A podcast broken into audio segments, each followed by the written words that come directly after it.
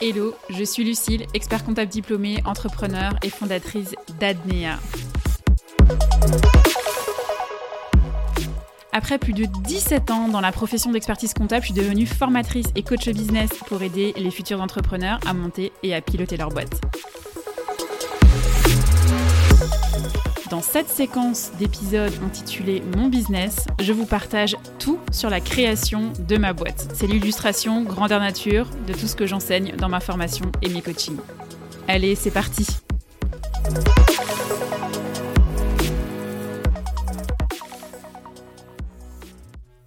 Bonjour à toutes et à tous et bienvenue dans ce huitième et dernier épisode de la série Mon business de ce podcast.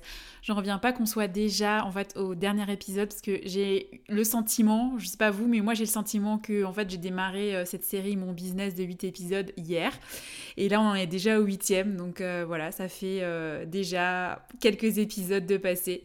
Je suis ravie de vous retrouver aujourd'hui pour vous partager eh ben ce que j'ai retenu et euh, comment j'ai vécu ce parcours entrepreneurial au sein d'Adnea. Alors comme tout le monde, j'ai vécu les montagnes russes émotionnelles au cours de mon parcours. Vraiment euh, des bas, des hauts, des hauts, des bas tout le temps.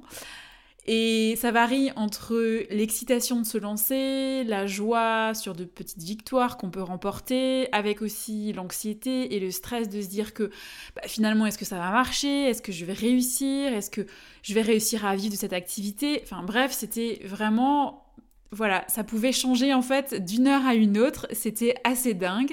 Et en fait, moi ce qui m'a permis de tenir, c'est quatre éléments qui ont été euh, vraiment quatre piliers. D'abord, c'est les objectifs en fait que je me suis fixés avec des dates limites et des objectifs chiffrés.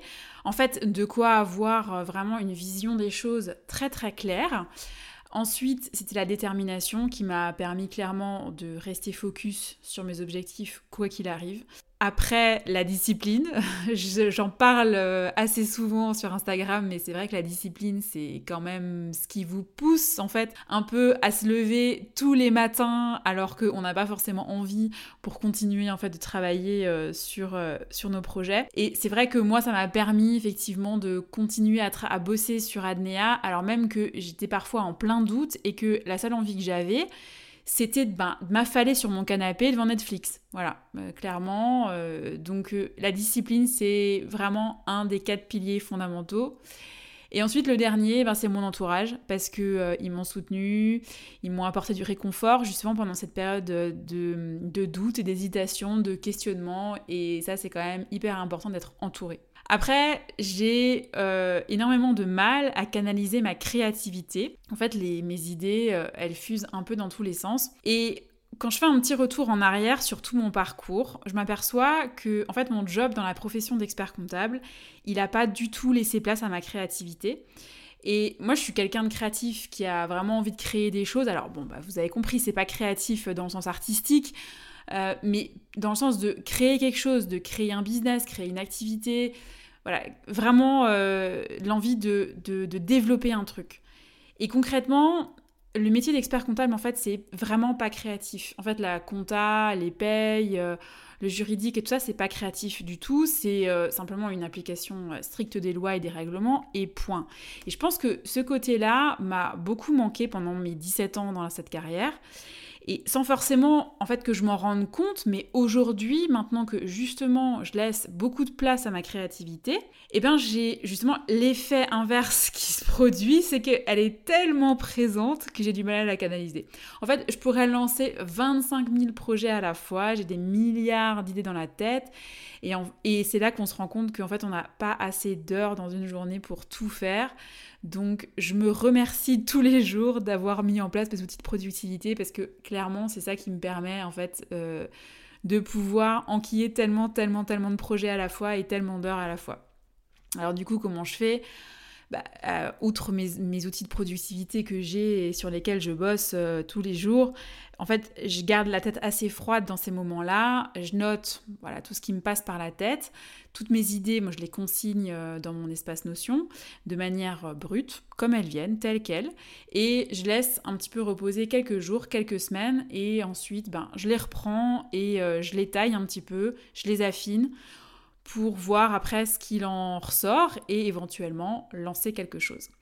Alors bien souvent, je jette mes idées à la poubelle parce que bah, je me rends compte après coup que l'idée en fait elle était carrément à côté de la plaque ou bien qu'il n'y avait pas vraiment de cohérence avec mon activité actuelle ou bien que ben clairement je manque de compétences pour la traiter en profondeur euh, et que acquérir ces compétences ben, ça me prendrait beaucoup trop de temps et ça me ralentirait sur d'autres éléments de mon activité donc je fais un tri. Et d'ailleurs, j'en fais même euh, plusieurs, hein, parce que je trie dans un premier temps et je retrie encore après pour vraiment extraire les, meilleures idées les plus pertinentes. Par contre, je me connais par cœur. Moi, je suis quelqu'un qui a tendance à se disperser dans tous les sens, à être partout et au final, je suis un peu nulle part. Alors, je sais pas si je suis multipotentielle, parce qu'on en parle beaucoup de, cette qualité-là, euh, ou de ce trait de caractère, mais je, ne suis pas tout à fait sûre de, de l'être. J'ai jamais vraiment fait le test. Et du coup, en fait, euh, je pars dans tous les sens, je suis partout pour au final être nulle part. Et c'est pour ça que je me mets en fait des barrières et je me mets des cadres, hein, parce qu'il y a un truc dont j'ai horreur,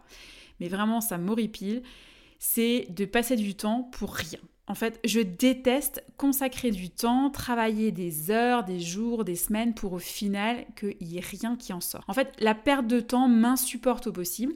Et ça, je crois que c'est un des vestiges de mon ancienne vie professionnelle. C'est le temps qu'on passe à bosser doit être productif de quelque chose. Et ça, c'est vraiment pour moi la plus grande satisfaction.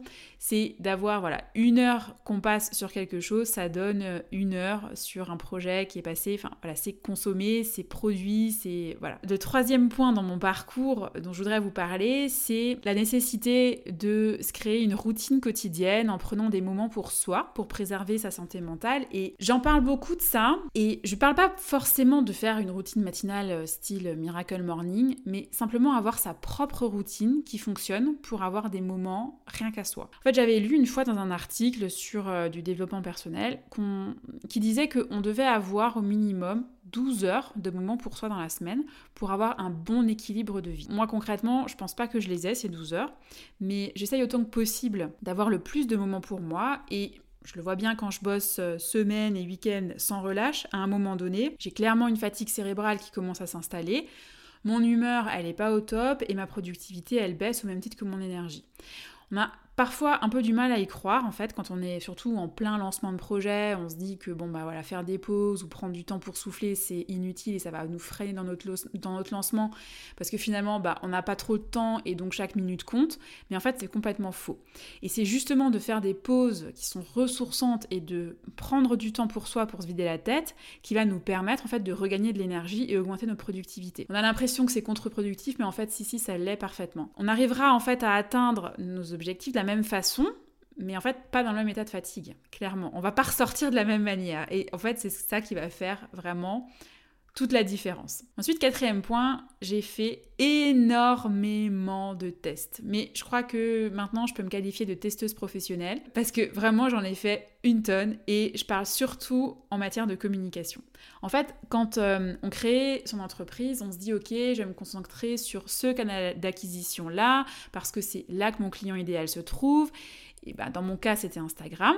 Mais en fait, des canaux d'acquisition, il en existe plein d'autres. Et qui me dit que en fait je vais prendre du plaisir à communiquer sur Instagram en particulier, qui me dit que finalement c'est pas TikTok qui me convient le mieux ou que je suis plus à l'aise sur LinkedIn. En fait, j'en sais rien. Alors, je vous parle des réseaux sociaux parce que j'ai un business en ligne. Donc forcément quand on a un business en ligne, on est sur les plateformes de réseaux sociaux. Et c'est comme ça en fait que ben, pendant quelques mois, j'étais sur plusieurs plateformes de réseaux sociaux un peu en mode test pour voir ce qui me convenait le mieux et ce qui me mettait en fait le plus à l'aise dans en fait la plateforme dans laquelle je prenais le plus de plaisir.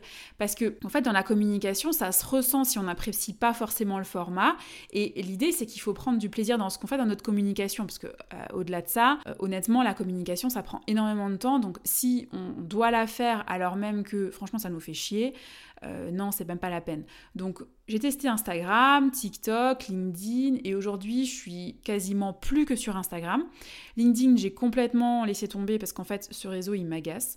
Euh, je dis souvent que cette plateforme c'est the place to be fake mais c'est vrai que quand je vois certains posts, je me dis mais mon dieu, mais qu'est-ce que ça sonne faux quoi C'est pas possible. Du style euh, l'entrepreneur qui a hacké, je sais pas quoi, pour faire un million de chiffre d'affaires en deux jours, non mais n'importe quoi. TikTok, je l'utilise encore, mais euh, par contre plus pour tester des reels en fait que je sors sur Instagram pour voir si la vidéo elle génère un peu d'engagement ou si carrément c'est un flop euh, total. Même si l'audience hein, clairement n'est pas la même sur ces deux réseaux, mais voilà, pour moi, c'est un peu la plateforme de test. En fait, pour résumer un petit peu mon parcours euh, de créateur d'entreprise, eh ben, j'ai assez bien vécu, même si j'en suis sortie clairement, je ne vais pas vous le cacher sur les rotules, parce que je fais partie de cette team euh, acharnée de boulot et euh, je me fixe des objectifs de dingue dans un délai hyper court pour les atteindre. Enfin, voilà, bref, on se refait pas, c'est comme ça. mais j'en ressors par contre avec des apprentissages parce que j'ai cette capacité à prendre quand même de la hauteur sur, ben, sur tout ça, sur mes, sur tout mon parcours et tous mes apprentissages donnent toujours lieu à des méthodes, à des actions que je mets en place en fait ensuite pour améliorer le processus. Ça rejoint souvent ce qu'on peut entendre un petit peu partout et ce que d'ailleurs moi aussi je dis, c'est que c'est pas le point d'arrivée qui compte, mais c'est le chemin que l'on parcourt pour atteindre le point d'arrivée. On arrive à la fin de l'épisode et avant de nous quitter, un petit rappel pour mettre une note 5 étoiles à ce podcast sur votre plateforme d'écoute préférée pour aider le podcast à se faire connaître et à vous abonner pour être notifié des prochaines sorties d'épisodes. À bientôt!